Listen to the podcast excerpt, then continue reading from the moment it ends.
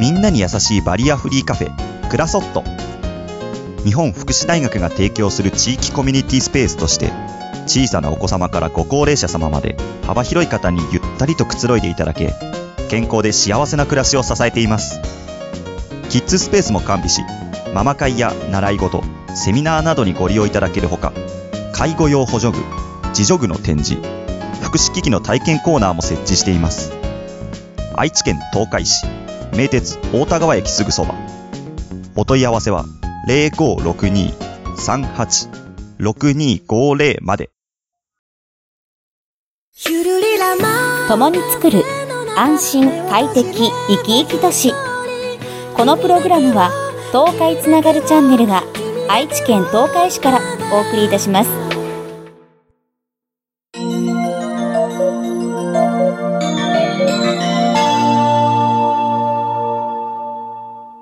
我が家の。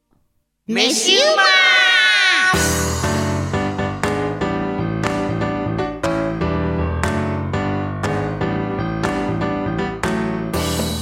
皆さんこんにちは。こんにちは。メインパーソナリティのカゴの神道藤もっちです。我が家の飯うま。この番組はですね私カホの神が独断と偏見でご飯麺ご飯麺パンパンに合うおかずをですね。固定。あ？に合うおかずをですね、うん。あの皆さんと共有しよう勝手にということでね、あのはいやらさせていただいている番組です。今回も張り切っていこはい。いやー若馬な。う、う意外と聞いてくれてる人いてね嬉しいね。ん、ねあありがとうございます。うん。で早速なんですがおこの早速我が馬のハッシュタグや我が馬に関してこうつぶやいてくださっている方の紹介しちゃう？やつ紹介しようかな。やった。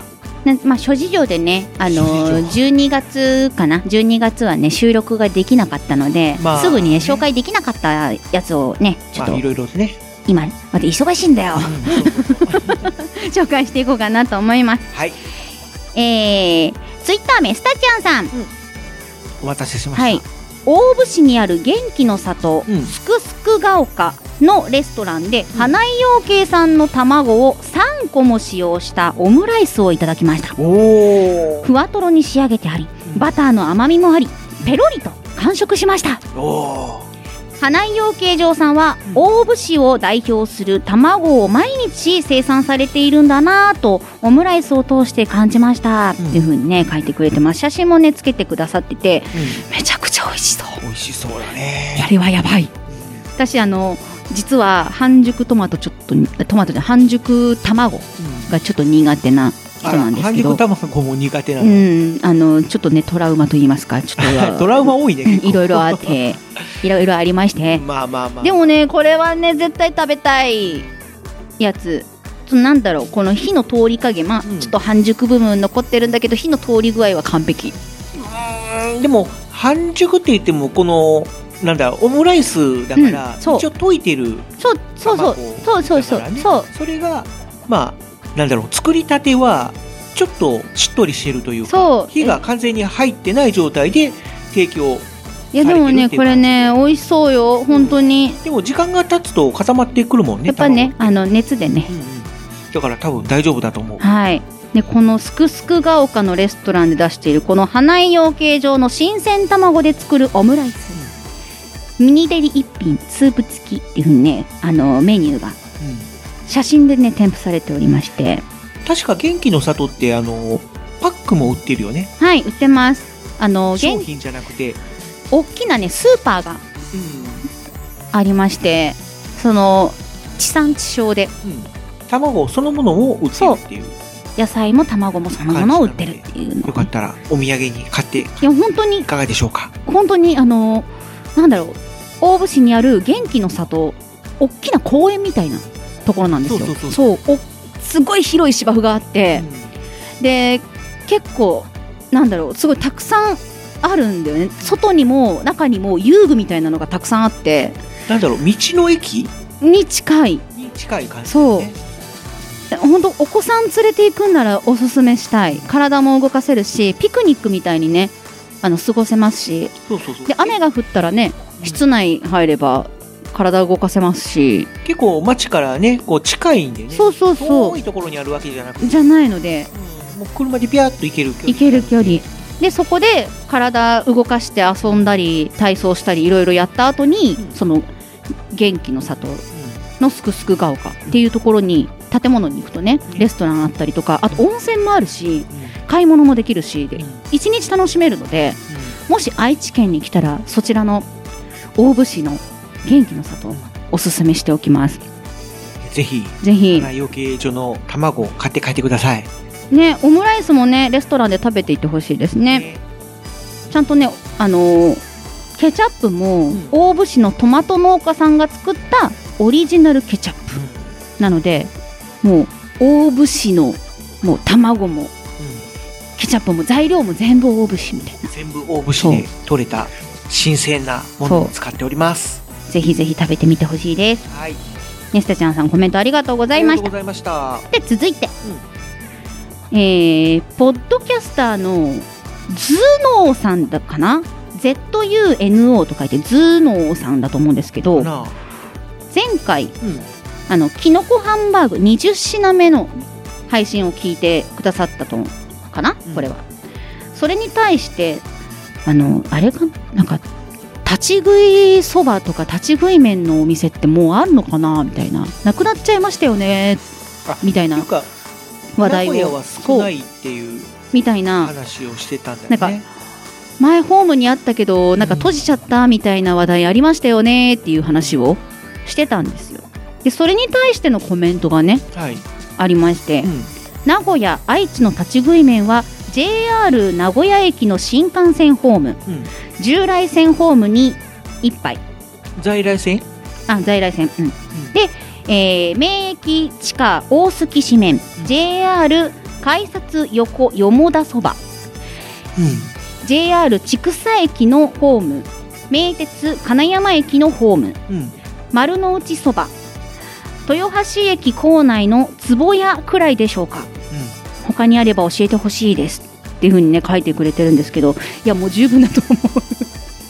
めちゃくちゃあるんですね思ったより。いやーどうなんだろう。確か立ち食いというよりも椅子がついてたような。JR のやつは確か立ち食いです。あ立ち食い？立ち食いです。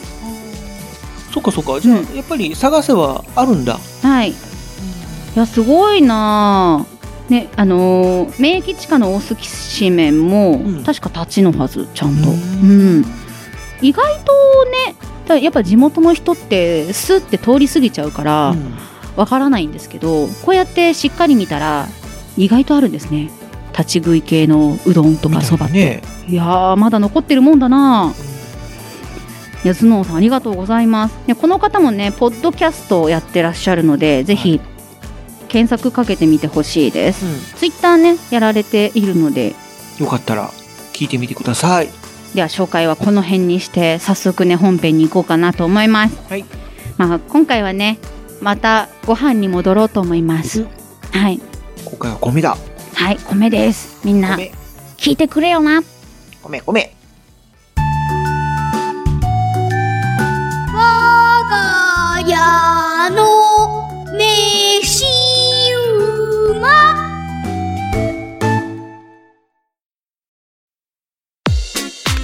東海市那覇町にある自家製天然酵母の手作りパン屋さん、パン工房おやつママのカオリンです。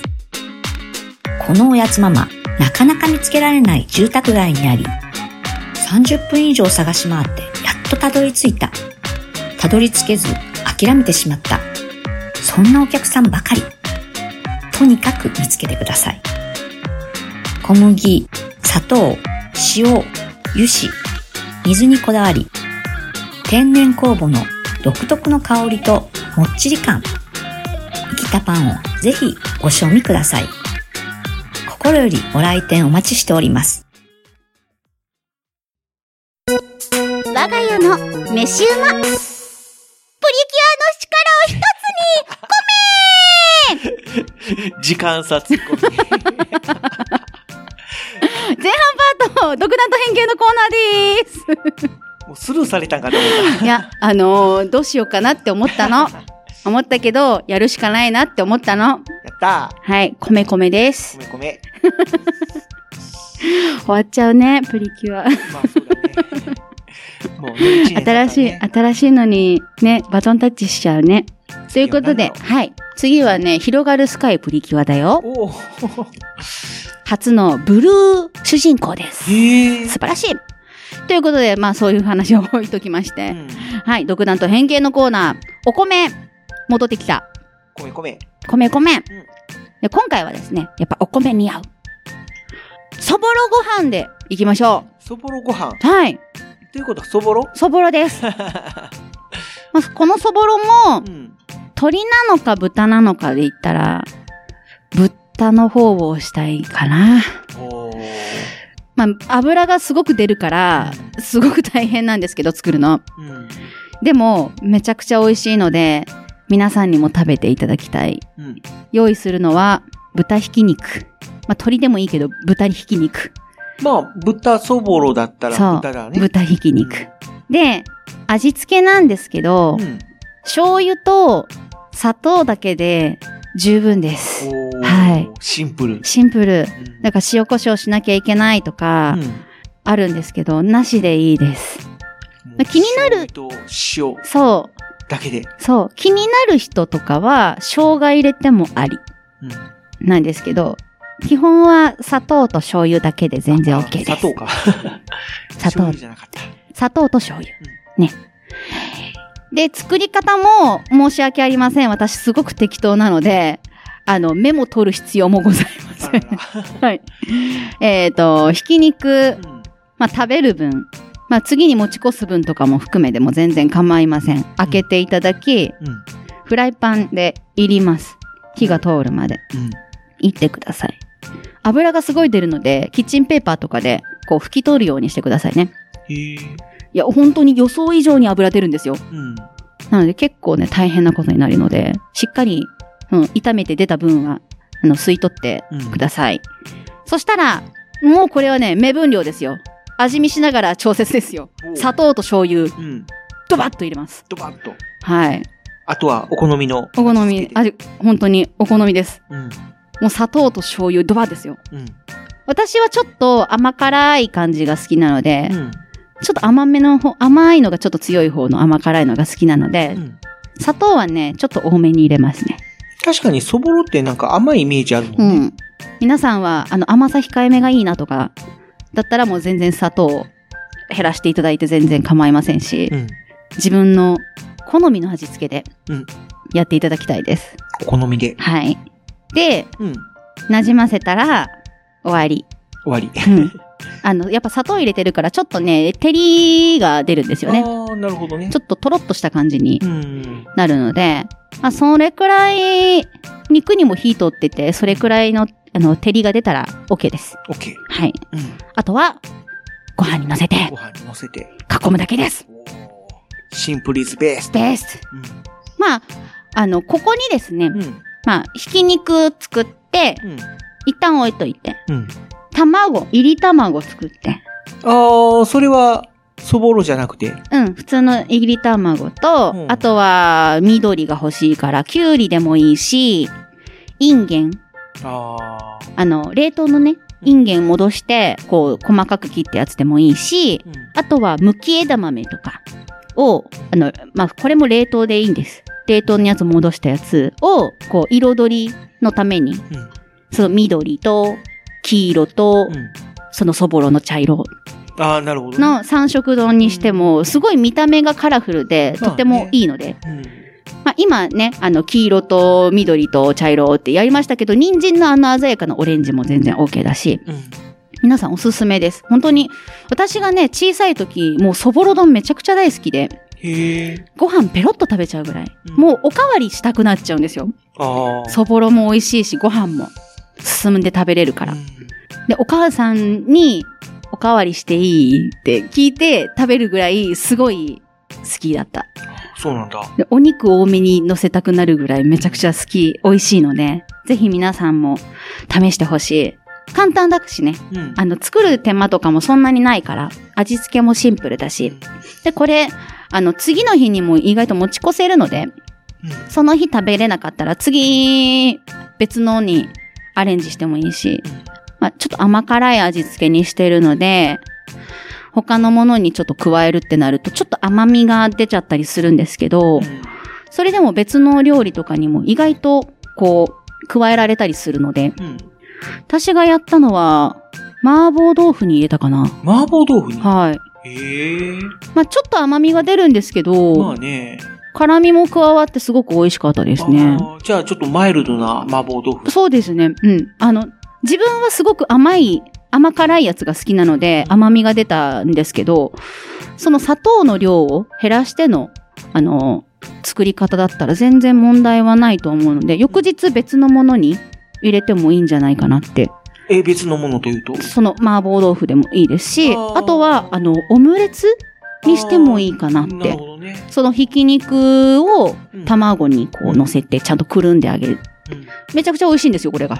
なんかね、なんだろう。肉入りオムレツ？そうそうそうそう。んみたいな感じになる。そうそう。で、次紹介するやつが一番おすすめしたいんだけど、なんだろう。うん、また別のね、み別の機会で紹介してもいいんだけどえ、この流れだと言ったいや、そぼろだよ、そぼろなんだけど、あの、別の22品目とかでも紹介したいんだけど、えー、もう紹介しちゃってもいいかなそぼろ二連ちゃん。なっちゃうんだけど、でもね、別料理になるのよ、これは。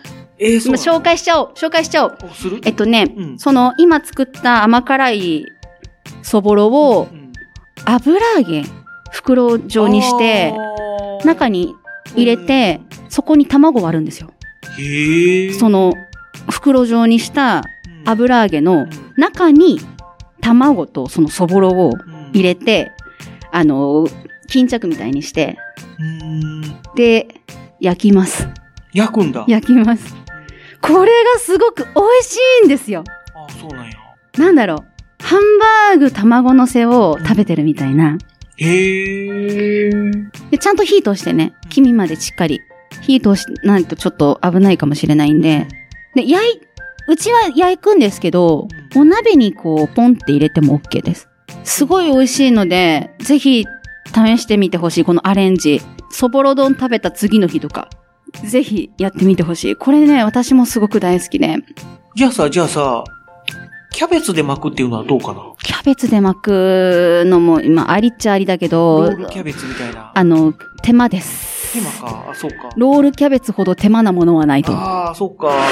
はい。あの、おすすめです。あの、ただ手がね、油まみれになっちゃうから、うんそこだけちょっと大変かもしれないけど、めちゃくちゃ美味しいです。ほんとご飯のお供にこれはおすすめしたい。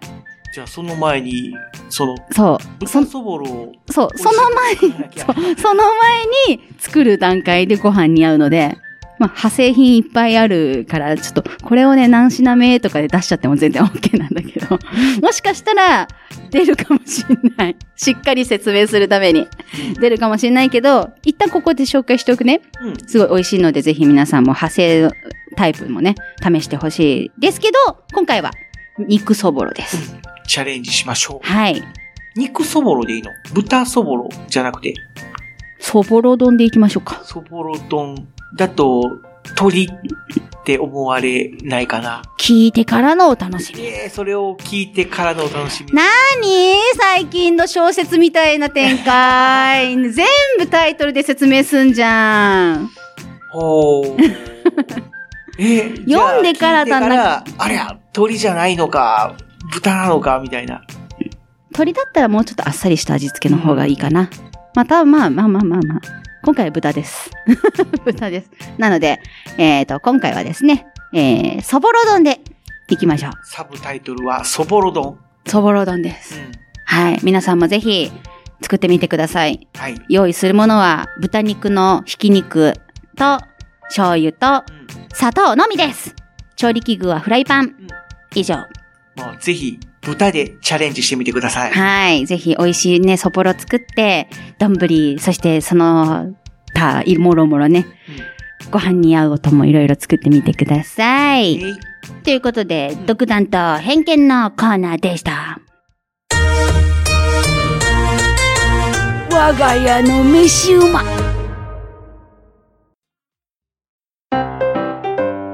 皆さんこんにちは。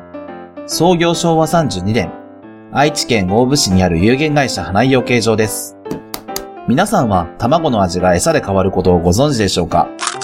花井養鶏場では、こだわりの餌に発酵飼料を混ぜ、コクのある卵を生産しています。美味しい卵は花井養鶏 .com、花井養鶏場で検索してください。我が家の飯は、まさや、飯はまだかいのご飯お便りコーナーの前に、前に。前に CM でお世話になっております。おやつママさんのパンの紹介パンの紹介だ。はい。今回はですね、あの、実物を買いに行ってないんですが、最近行ってないね。そう、前回、やっぱ忙しくて行けないのよな。ね前回ね、あの、買いあさって、うんあの、ちゃんと感想を書いておりますので、ちょっと紹介したいなと思います。一番好きなパンいこうかな。お、なんだろう。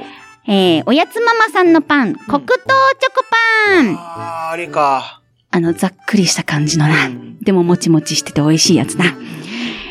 こちらですね、まあ、黒糖というところでいい香りなんですよね。甘いいい香りがするんですよ。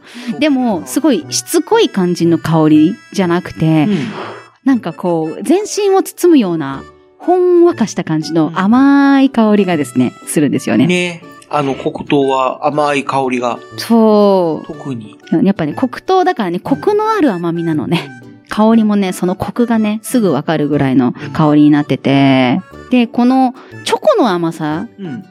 と黒糖の香ばしい甘さがうん。合わさった香りになってて、またね、なんだろう、普通にチョコレートの香り、もしくは黒糖の香りをね、嗅ぐよりもすごいいい香りがするんですよね。で、生地はすごくもっちりしてて、やっぱりおやつママさん天然酵母を使ってるので、うんその独特なもっちりさとちょっとした固めが、うんなパンになってるんですね。で、チョコがザクザク食感でで、もう噛むたんびに面白いんですよ。ああ、なるほどね。もう、要は、黒糖をそのまま、そうそうそうそ要は、こしたりとかせずに、あの、みつみつしい感じで使うっていう感じだね。う。そうそうそうそうう。んで、溶けた黒糖の焼けたカリカリ部分と、ちょっとねっとり、ちょっと水分が残ってねっとりした部分が、いい食感のこう違いを出しててめちゃくちゃ美味しいんですよ。なのでぜひ、あの、甘いの好きな人は、うんこのおやつママさんのお店行ったら、黒糖チョコパンを食べてみてほしい。おえおすすめ。もうほんとこの黒糖チョコパンの優秀さよ。うんどうなの？その、やっぱり菓子パンっぽい感じ？なんだろう、菓子パンとは表したくない。あ、そうなんだ。うん。菓子パンって言いたくない。でそれくらいね、美味しいというか、うんしっかりしてる。じゃあもう、ご飯として。でご飯っていうよりおやつあ菓子パンっていう部類ではないっていうかあ、、お菓子ではないけど、でお菓子なんだけど、菓子パンっていう部類じゃないの。そうなんだ。うん、難しいんですけど、うんそう、菓子パンではない。スイーツいや、スイーツって菓子じゃないの。いや、そう、菓子なんだけど、違う、あの、菓子パンっていう部類にはしたくないんですよ。こだわるね。そう。あ、そんぐらいなの。そんぐらいこだわるぐらいす、美味しいのよ。なので、ぜひこの美味しさを皆さんにも体験していただきたいので、ぜひ、あの、諦めずにおやつママさんのパン探してみてください。もしくは、ウーバーイーツで頼んでみよう。見よう。はい。えっと、毎週木曜日がご自宅のお店でパンを販売されている。そうだね。で、金曜日は、東海市の縄書店さんに出張販売を、うん。あの、晴れの日だけ。うん。曇りもやってんのかな？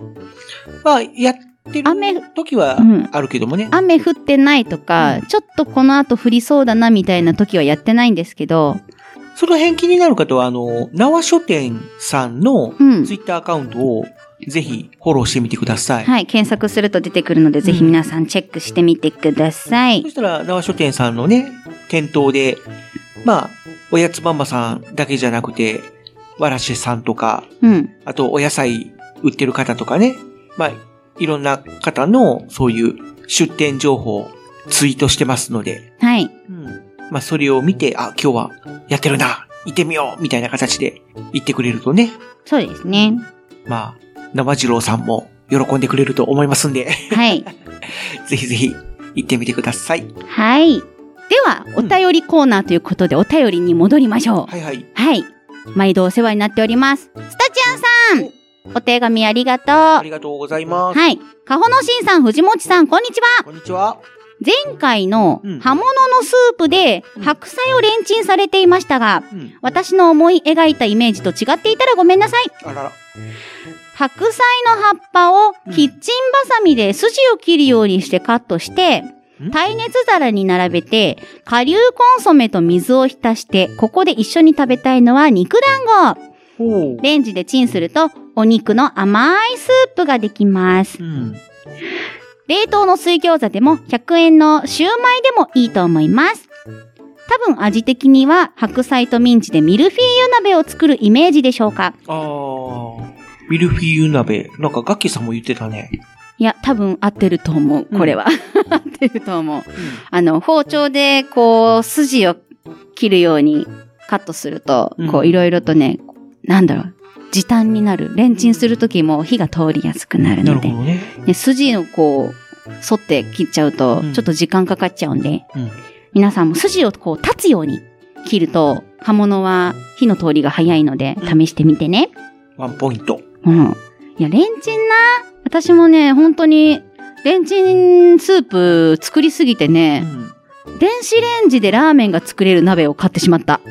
あー、あのー、プラスチックのそうそうそう。はいはいはいあの、白っぽいやつ。そう、あの、プラスの分数かかるけど、電子レンジでラーメン作れうんるあのお鍋を買ってしまった。あこのレンチンスープのためだけに。でも、あの、いろいろと使えそうですねー。。うん。やっぱお皿だけだとね、あの、水分出過ぎた時にこぼれるんですよ。まあまあまあまあ。こぼれた時のね、そのショックさといったらね、掃除も大変だし。うん。だからそこの深い専用のお鍋の方がいいかなと思って買っちゃった。なるほど。で、お便りコーナーに戻るんですけど、うん今回お便りがないので、はいはい。アンケートコーナーに行きましょう。ははいい、。アンケート。アンケート、で、今回アンケートやりました。うん。で、このアンケートはですね、前回スタちゃんさんが、そろそろ鍋の季節ですねっていう風に言ってくださってたので、そうだね。お鍋のアンケートにしました。うんね、前回もね、お鍋のアンケート次にしようみたいな話をしてたと思う。うん。したした。したと思う。で、今回は寒いので、鍋にしよ鍋。うというアンケートで4択用意してきました。うん。1つ目、一つ目。シンプルに水炊き。うん。2つ目キムチ火鍋系。お、辛そう。辛い。3つ目、ん鶏白湯塩系。こってり系だ。こってり？なんか鶏白湯ってこってりっていうイメージがあるんだけど。まあ、塩っぽい感じの。うん。4つ目、うん醤油和風だし系。あっさりだ。そう。この4つを用意しましたう。ん。で、結果はですね、67人の方がですね、おこちら投票にしょあのご協力いただきました。ありがとうござあいます。りがとうございます。それでは、うん紹介をしていきましょう。行きましょう。第4位、4位。12%。うん。シンプルに水炊き。あ、水炊き。水炊きうんなんだろう、やっぱりスープに味がついてないっていうところなのかな。うん。この水炊きは、うんなんだろう、その、お鍋に入っているそのつゆごと、うん、ポン酢とかのお椀にこう、ジャって入れるのがうん、うんうん。いいと思うんですよ。ね、一応、水炊きでも、昆布うん。で味は、そう。ほんのり、するけどね。そう、ほんのり味がついてるので、全然そのままでも食べれるうん。んですけど、やっぱポン酢とか、うんその水炊き用の、なんだろう、こう、付け合わせスープみたいなのがあったりするんですけど、そこに、そのお出汁と一緒にうん。野菜とか具材をこう、入れてう、ん。薄まったスープも一緒にいただくみたいなうん。ところが、ね、美味しいんですよ。うん。私もシンプルに水炊き美味しいから好きだな。そうだね。水炊きの水菜が最強なんですよ。う。そう、水菜がね、めちゃくちゃ鍋の中で美味しいと思ってて、もうあのシャキシャキ感とすぐに火が通るあの優秀さ。うん。もう、野菜食べたいときはぜひ、水菜をこう、お鍋の中に入れてほしい。また、あれと豚肉を一緒に。そうそうそうそうそうそうそう、美味しいんですよ。でも最近水菜見ないな。どうなんだろう。近くのスーパーで見ないってことは多分みんなが買い占めてるんだと思う。えー、そうなのかな だと思う。なんか、やっぱ優秀だしな、水被害に遭ってるとかはないかな。はないと思う。多分買い占めだな。買い占めなんてあんのかな あのね、多分みんながね、こう、いっぺんにこう、近くにね、あのーなんだろう、ご家族とか、お子さんのいる家庭が多いから、私の地域って、意外とね。。だから、そういうのが多いのかもしれない。そっか。はい。ということで、12%、シンプルに水炊き、水炊き。第4位でした。続いて、第3位、3位。25%、なんだろう。鶏白湯塩系、あー、なるほど。塩出し系ですね。これね、なんか鶏白湯とかってなんか鍋の素みたいなので結構出てますよね。出てるね、今はね。鍋、スープとかで検索すると絶対出ますもん。まあ、鶏白湯のスープがね、結構、うーん、結構そういう、煮詰めたりとかすするんじゃないのかな。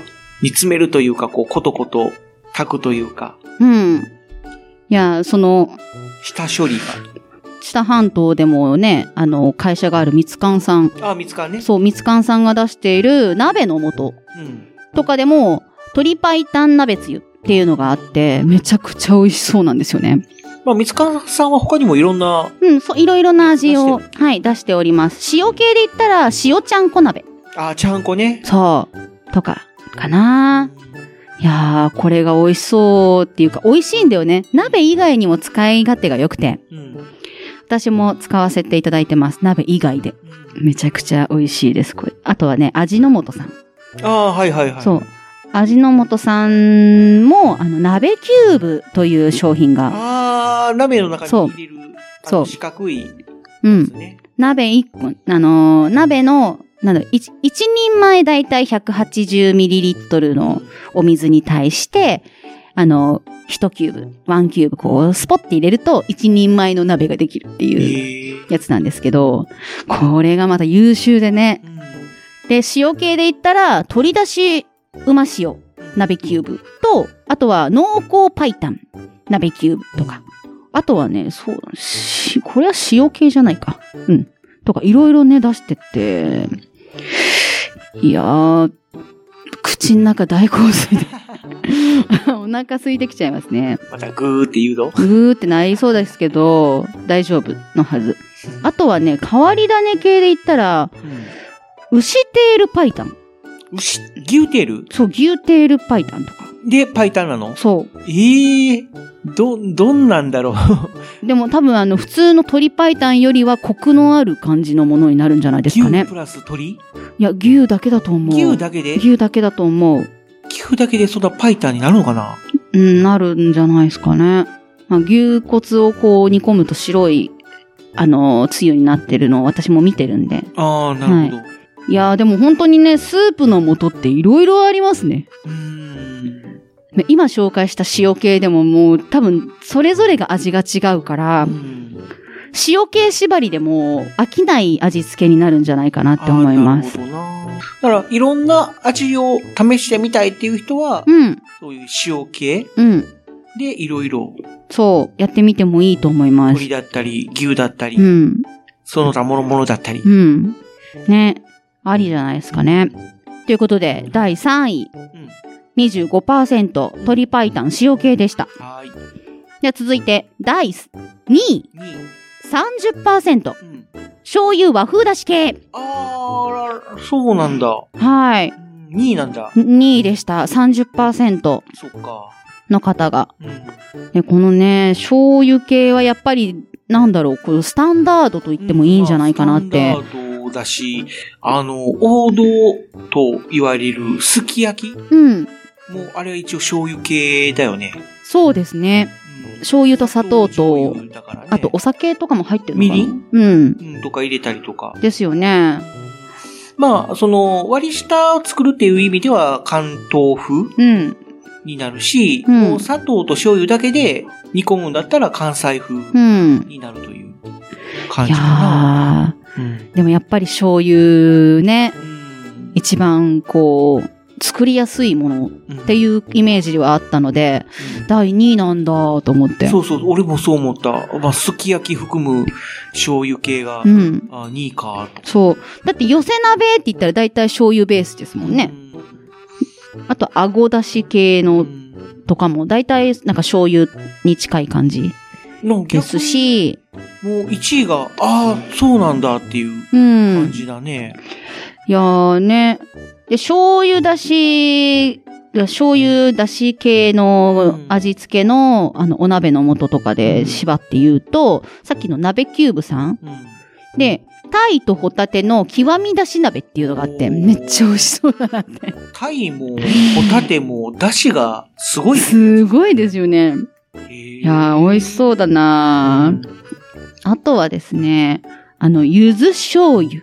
ああ。香りがたまらんですね。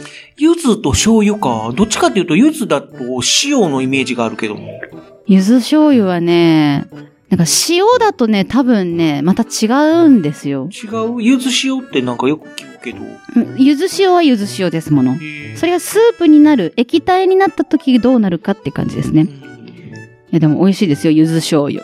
醤油のあの、こん、あの、濃い味と、柚子のあの、鼻に抜ける感じ。たまらなく美味しいのでこ。柚子の香りと醤油の香りが喧嘩したりとかはせんあ全然全然、もう、もしないんだ。う相乗効果です。すごく美味しいですよ。あとは、これはね、どう分類したらいいのかわかんないんですけど、豚骨醤油鍋っていうのもあって、豚骨かなんか、う言っん、たらパイタンじゃないパイタン寄りだけど、醤油ですから、半分半分みたいなところでまあ、それを、うん言い出すと、わかんないんですよね。まあでもそういうなんか面白ネタみたいなのもあって、まあ豚骨醤油言ったらラーメンになっちゃうけど。なっちゃうんですけどね。でも、お鍋美味しいんですあよ。そう。本当に。まあ確かに、豚骨醤油ラーメン美味しいもんな。美味しいのでね。うん。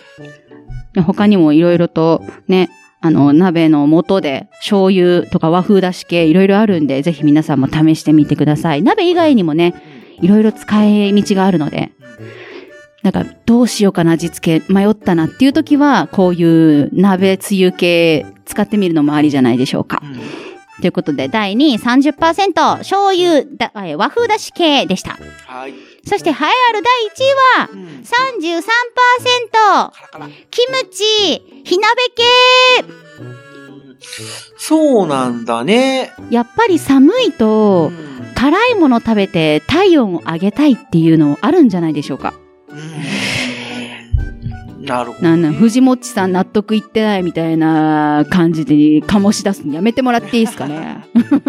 まあまあまあね、まあ辛いやつってさ、やっぱり、まあ得意不得意がはい。あるから、はい。まあそういう点では票が分かれるんかなって思ったら、でもね、やっぱ、キムチ、火鍋系、チゲ鍋みたいなのって結構いろんな方が好まれますよね。私もキムチ鍋とかそういうの大好きなので、そうなんだね。まあ、なんといってもあの辛さで食が進むっていうところね。まあ、鍋の素とかでも、やっぱりこう、キムチ鍋とか、そういうのありますし、みんな意外と辛いの平気なんだね。ですね。あと、担々鍋つゆとか、うん。ごま担々の、あのごまの香りとちょっと辛みがあるやつとかね、出してたりとかするし、あとは、意外とトマトで辛いやつとか。ああ、最近あるね。そう。うん。トマト鍋の辛いやつとかあったりするんで、最近あの、カップヌードルでも、うん。うま辛トマト味っていううんやつがあってたりとか、まあね期間限定だと思うけども。うん。あるので、そういうちょっと辛い感じの味辛く付けて酸っぱくてみたいな。そうそう。ね。とかがね、うんあのー好まれているんじゃないかなっていう。いや、いいですね。ほんとね、総合情報サイトみつかんさん出してるんですよ。鍋つゆの。時間も出多してるんだ。分そう、みつかんさんで多分発売している、販売している鍋元、鍋つゆとかの、あの、おすすめとか、こういう時にいいよみたいな、総合サイトとかあるみたいで。うん。で、おすすめの鍋料理とか、200レシピを超える鍋レシピとか、紹介してるみたいです。200もある。200もあるみたいです。やっぱアレンジがね、効くんだと思いますよ。いやー、いいな、キムチ系、なんだろう。赤からのお店うん。だと、そういうキムチ系とか、辛い系の味付けのお鍋が食べれるんですけど、そうよね。そこ強いですよね。あとは韓国系とか、とか、中華でも、まあ結構辛いうん、とこですねあったりするし、ありますしね。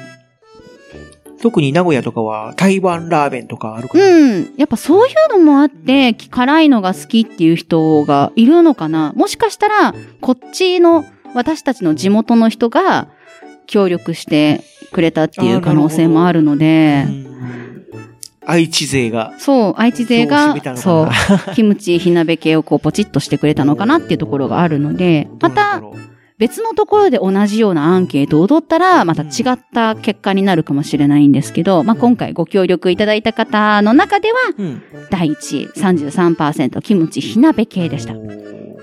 ではね、あの、コメント。紹介していきましょうはいはい。う。えーツイッター名、あまつきさん。いつもありがとうございます。はい。すき焼きが好きです。すき焼きが好すき。き焼きが好き。牛でも豚でも美味しいですし、うんご飯ともよく合うと思います。まあねう。ん。うん。最近は赤からしゃぶしゃぶの素を使って作ることが増えました。楽に美味しく作れてありがたいです。というふうに書いてくれてます。うん出ましたね、赤から。出ましたね。出ました。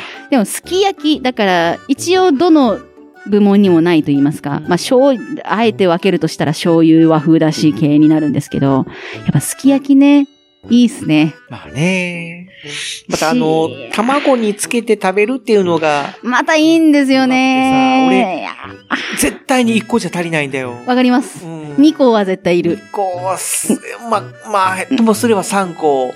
3個、うん。まあね、うんよく食べる人は3個は必要かも。ねよく食べない人でも1個じゃ足りないよ、あれはえ。。で、しかも、その、だしがさ、そう。入ってくると、ちょっと味が変わるやんか。そう。だんだんねう、ん。なんだろう、こう、ししょっぱいというか、そうそうそう甘じょっぱい卵になってくる。ねえ。卵っぽさがそう。薄れていく。そう、薄れてくる。もうこのまま焼けばいいじゃん、みたいな 感じの味付けになってあ。もう、卵追加入れ追加、たいな、みたいな。そう。いや、すき焼きな久しく食べてないな最近はでも、吉野家とかさ、うんすき家とか、牛丼チェーン店行ったらさ、うん。一人用のすき焼き御膳とかが食べれるよ。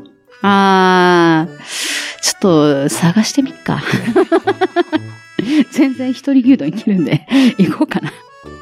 はい、ということで、天月さんありがとうございます。はい。で、続いては、えー藤本さんもね、コメント書いてくれましたね。ありがとうございます。なんて書いたっけ？えっ、と、子供の頃、親がよく作ってくれたのは、関東炊き？あだったかな？いわゆるおでんだけど、ご飯のおかずにしていたっけ？そういえば、おでんも鍋ですね。ー。えー、っと、家で作るときは鍋だったかな？っていうか、その、鍋のイメージが、あの、記憶にあるんだよね。はい。で、子供の頃は、まあ、家族で、まあ、鍋を囲んで、で、そこにおでんのうん。具をバーっと入れて、うん。まあ、炊くという。で、味が染みてきたら、うん。まあ、食べるという。みたいな。うんで、でこのまあそのままね、食べるけども、ご飯と一緒にうん。食べることが多かったかなっていう。おでんのね、元、出てます。うん、うん、まあまあ、あるけどもね。味の素さんとか。うんだから、それを、おでんとして作るのか、うん。関東炊きとして作るのかっていうのが、まあ、関西では微妙に違うんだよね。関西の話ね。関東炊きっていうのを言わないでしょ？こっちでは。言わない、おでんだもん。おでんだよね。おでんだもの。関東炊きっていうのは、まあ、関西だけだと思うんだよ。まあ関東と関西では出汁の違いがあるからそういう呼び名があると思うんですけど、愛知は、そういったのはないですね。ないだろうね。まあ、どっちかっていうと、愛知は愛知の独特のあの、味噌の、うん、味噌おでんとかもあるんで、うんあとはやっぱ、あの、おでんの素ですよ。はいはいはいはい。あのーよく CM でやってる、キツネ、うん。タヌキ、天ぷら、みたいな、あの CM があるんですけど、それのおでんの素ですよ。とかが出てるので、まあそれを使ったりとか。コンビニのおでんのお出汁でだいたいちょっと薄いよね。そうですね。あっさりしてるというか。愛知とか甘辛い濃い味が好きな県民にとってはちょっと物足りないかも。ねえ俺も関西もそうなんだよ。ちょっと濃いめのうん。味で、もう本当に例えばあの卵とか大根なんかはうん色が茶色くなるもん。うん。うん、しみしみにしそうみたら、。そそれがまた美味しい。うんであの、ご飯のおかずになるんだけどもう。、うん。まあ、関関西というかコンビニで売ってるおでんは、ちょっとあっさりどっちかという系と。もうそのまま食べるうん。タイプだよね。もうそうご飯のおでんのみそう。うん。確かにあのーおでんの、コンビニのおでんのつゆに、おうどん入れたりできるじゃないですか。まあまあ、最近あるよね。うん。おうどん入れてみたんですけど、ちょっと薄い薄い。かな。薄い薄い。そう。あの、柚子胡椒とか入れてやっとって感じ。うん。なので、まあ、ご自宅で作る分には、ちょっと濃いめでもいいんじゃないかなって思います。ということで、藤本さんのコメントでした。で続いては、スタちゃんさんは長いから後回しにして。ご ごめんね、ごめんね。ちゃんと紹介するからね。えっ、と、ツイッター名、アスラさん。うんキムチに投票しましたが、いつも買って作るのは赤辛の鍋ですね。やっぱ赤辛強いですね。キムチ系で言ったら。あれが大好きなんですよ。ホルモン入れると最高です。っていうふうにね、書いてます。赤辛ってどこの赤辛ってどこが発祥なんだろう。だっけ？ね、今収録しているところのすぐ近くにも赤辛のね、お店あるんですよう。ん。赤辛、あ、名古屋か。名古屋なんだ。うん。グランドメニュー、赤辛、名古屋本店。ああ、名古屋なんだ。へえ、やっぱ台湾ラーメンとか、台湾混ぜそばみたいな感じで、やっぱちょっと辛いのが好きな人がいるからですかね。いや、赤辛強いっすね。確かに赤辛のね、鍋元はめちゃくちゃ美味しい。そっか。はい、アスラさんありがとうございました。いやありがとうご、ざいまやっす。ぱね、ホルモン入れるとね、旨味が足されて美味しいんだよ。なるほどね。なんか、やっぱり醤油とはまたちょっと違う味なんでしょうね。で、続いて、ミーハー親父のガッキーさん。はい一番よくするのは、白菜と豚肉を交互に重ねた、いわゆるミルフィーユ鍋。あ、出た。特に調味料は入れてないので、うん。急いでいる時に、鶏肉、白菜うん、キノコ類、長ネギを粉末の丸鶏ガラスープでさっと煮るパターンもありますが、っていう風にね、書いてくれてます。ミルフィーユ鍋ね、ちょっと手間なんですけど、まあね。あの、あの、ミルフィーユ状にするのがちょっと大変なんですけど、見た目がね、美しいのよね。あれね。で、お水もそんなにいらない。なくてもむしろいいぐらい。うん弱火でこう、コトコト火通すと白菜から水が出て、まあ出るよね。いい具合にこう、スープ状になって、で、豚肉にも火が通って、うん。で、豚肉の旨味がそのまま水分に出てるから、うん。その旨味を白菜が吸い上げて、うんめちゃくちゃ美味しいんですよね。で、漬けだれがね、悩むところですね。ポン酢なのか、こう、醤油と、なんか、醤油酒とかをこう、うまく合わせて、ごます吸って入れたりとか、なんかいろいろあるわけですけど、ミルフィーユ鍋って天屋もんで食べようと思ったらどこで食べれるんかな？てん、てんやなんだって？あ天屋もんって知らんか。あ要はあの、外食？あで食べるとすると、どこで食べれるんかな？あ、出してるお店あんのか？ある？あ、ない？あると思うんですけど、だいぶ手間なので、うん。提供までにだいぶ時間かかるかなって。えーっと、多分お店で提供するんだったらもう作ってあるんじゃないかな。その作るのに時間がかかるから、なんかもう工場とかで 作って、それをなんか冷凍か何かで持ってきたりとか。あー、そのパターンもあると思うけど、やっぱ手間を考えるとミルフィーユ鍋としては出してないんじゃないかなってか。思いますけどね。あの、普通の寄せ鍋みたいなやつだったら、うんあの、ちゃんとお店で、こう下処理してう、んその下処理したやつをポンポンポンポンって入れた後に、お水ざっと入れてうん、調味して、あの、ぐつぐつ煮込むだけなんで、そこまでの手間じゃないかな。ミルフィーユはミね、ルフィーユ鍋ここで食べれるよっていうお店してたら、お便りください。ですね、教えてほしいです。あの、各都道府県でうん、ここでミルフィーユ鍋食べたよみたいなうん。人いたらぜひ教えてほしいです。いや、でもお店で出さないと思うけどな、すごい手間だもん。家庭で作っても手間なのに。うん。まあ、でもね、このミルフィーユ鍋、手間かけた分うまいんすわ。まあまあまあまぜひ皆さんもうんミルフィーユ鍋ね。一人鍋するときね、多分一番手軽かなって思う。ちょっと大変だけどね。あ。あー食べてみたい。はい。ミーハオヤジのガッキーさんありがとうございますありがとうご。ざいました。では続いて、うんお待たせしました、スタちゃんさん。ありがとう。いつもおねしま、したすごい、すごい力量を感じる。お待たせしすぎたかもしれません。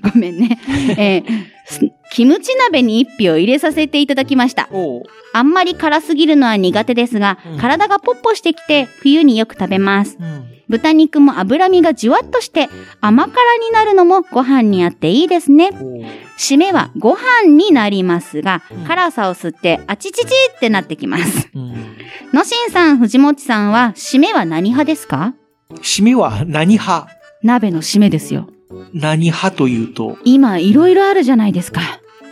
締め、鍋の締めはどうします？おじや？ご飯派ですね。おじや。あーそれがご飯派ってなるご飯派だへ。ーまあまあ、ご飯派だね。ご飯派ですか？そしたら私もご飯派と言いたいとこですがう、ん。うんうどんかな？あ、麺派？麺派。うん。まあご飯も美味しいし、ちゃんとね、あの、卵も落としてね。あれ美味しいんですわ。韓国系の、例えばチゲ鍋とかだと、うん。あのーインスタントラーメン？あー、いいっすね。うん、締めに。麺入れて食べるやつそうそう。あれ美味しいんですわ。うん。でもね、韓国ってラーメンって出てきたら全部麺がインスタントラーメン、うん。麺なんだよね。乾麺うね。ん。いやーねえ、うんたまにちょっと、え、これでこの値段って思うときは、うん。あるときはあるんだけども、うん。ただ、あの、やっぱ辛い系で食べるときは、あの麺結構、いけるんですよいけるよねね。ね理にかなってるって感じしますよね。そうですね。辛いスープの時は、あのーご飯かな。ご飯で卵をこう落とすと、まろやかに、辛みがまろやかになるので、ご飯系かな。あの、塩とか醤油とか、そういうスタンダードなススープの時はおうどんかな。うん他の皆さんは、締めは何にしますか？今いろいろと ね、ありますので、他に何があるかな、締めって。あのね、スープの種類とかにもよるんですけど、うんリゾットとかできるんですよ。ご飯系。ご飯系になるんですけど、また、ちょっと変わったご飯系といいますか、おじやではないっていう。なんかトマトスープ系とか出てるじゃないですか。そこにご飯を落として、チーズ、こう、パラッとやって、蓋閉めるとリゾット系になって美味しいんですよ。鶏白湯でご飯入れるとリゾット系になりそうな。鶏白湯でリゾットにはならない。ならない。なんだ、ポトフとか、あっち系だったらなりそうかな。ああ、うんポトフは鍋になるのかな？あの、鍋つゆでありました、ポトフの。鍋つゆ。まあね、お野菜がゴロッと使えるので、おすすめかも。野菜を食べないって人は。要するに器の違いだけだもんね。うん、だと思いますね。まあ、それは鍋つ、鍋で作れば鍋になるわね。うん。そして、もう一通あります。うんスタちゃんさん。えー、塩白湯の濃厚な鶏肉の油の美味しさは何よりも耐え難いです。うん塩ちゃんこ鍋に入れるつみれもいいですね。ちゃんこ。ちゃんこ。ちゃんこ。ちゃんこのつみれはうまいわ。えー軟骨の入ったコリコリした食感のつみれも好きです。ちゃんと素材の甘さを感じさせる塩味はシンプルで好きですね。っていう風にね、追加で書いてくれてます。うんいやね、この鍋に入れる肉団子のうまさよ。あの、水炊きでも肉団子入ってるだけでだいぶ変わりますからね。うんまあね。いや、肉団子。あの、今出してくれたのは、あの、鶏とかのお肉系でしたけど、魚のね、つみれもまた美味しいんですよ、これ。まあね。本当に。醤油系のお鍋に、その魚のつみれ系のお団子入れて食べるっていうのもありなんですけど、塩でも、辛いのでも、水炊きでも、その魚のつみれはおすすめかな。おでんにしても美味しいもんね。おでんにしても美味しいから。なんか、いつもはお肉の、肉団子を入れてますっていう人も、魚の団子を入れてみても、またちょっと違った風味を楽しめるんじゃないかなって思いますので。イワシ系の。そうそうそう美味しいよね。そうそう、美味しいんですよ。光り物のね。ねいやー、食べたくなってきたな もういくら食べても食べきれん感じやな。ですね。まあまあまあ、お鍋はね、いろんな具材を入れてう、ん。たくさん野菜とお肉とお魚といろいろとね、食べれるようになる、そんな素敵なものになりますので、ぜひ皆さん、ちょっと最近、お野菜取れてないな、お肉食べれてないな、お魚食べれてないなっていう人は、もう丸ごといっちゃうぐらい、お鍋にしてもいいんじゃないでしょうか。そうだよね。うんであと、ご飯として食べるのも美味しいけど、やっぱりお酒と一そう、緒にそれよ。ね。本当に、あの、翌日に響かない程度で、ね、お酒ね、すごい進むと思う、お鍋は。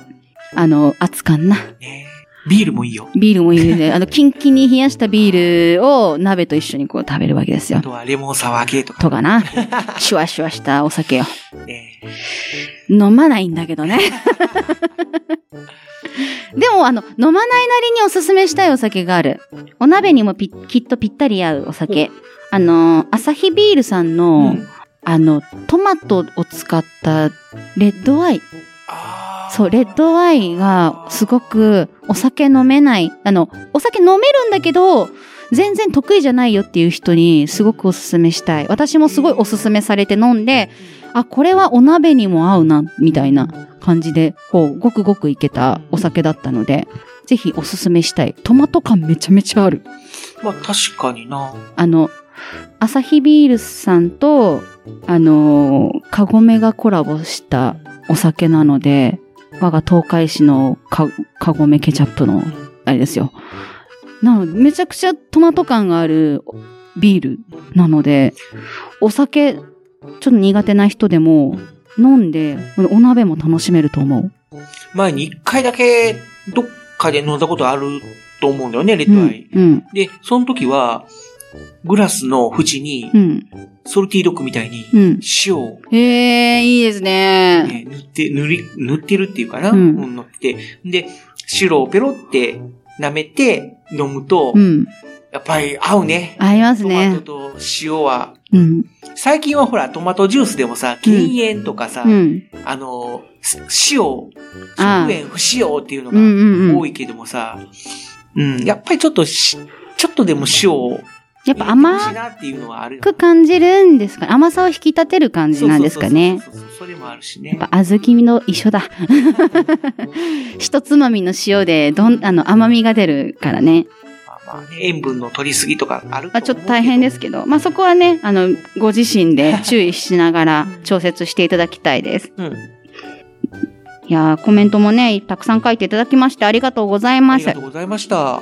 ということで、うん。アンケート、寒いので鍋にしよう。結果は、第4位12%、シンプルに水炊きお。第3位25%、鶏白湯塩系。こってり。第2位30%、醤油和風だし系。第1位33%、キモチ、えー、火鍋系でした。ピリ辛。いやー、67人の方、プラスアルファの方、うんご協力あたありがとうございましたあり。がとうございました。噛んじゃったよ。いや、お鍋の話してるとやっぱお腹空きますね。まあまあ、ずっとお腹空いてるよ。いや、まあね、そうなんだけど、あのーなんだろう、具材の豊富さと言いますか、スープの豊富さと言いますか、何食べようみたいな。ちょっと考えちゃってますね。いやー、アンケート、充実したなそれでは以上、お便り、アンケートコーナーでした。。でした。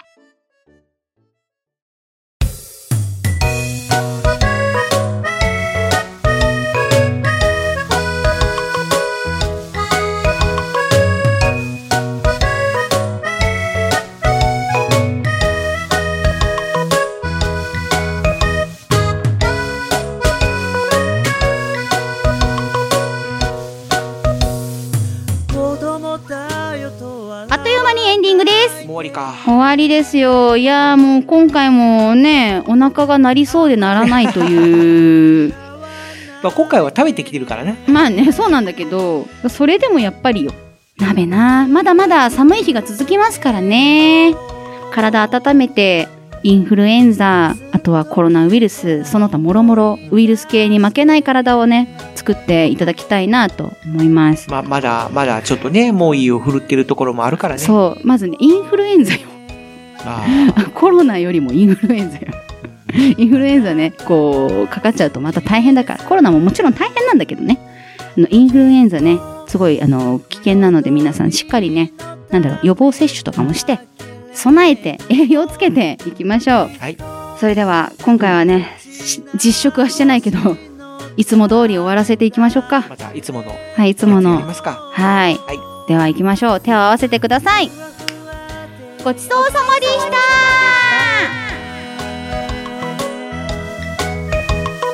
帯が少し小さくてね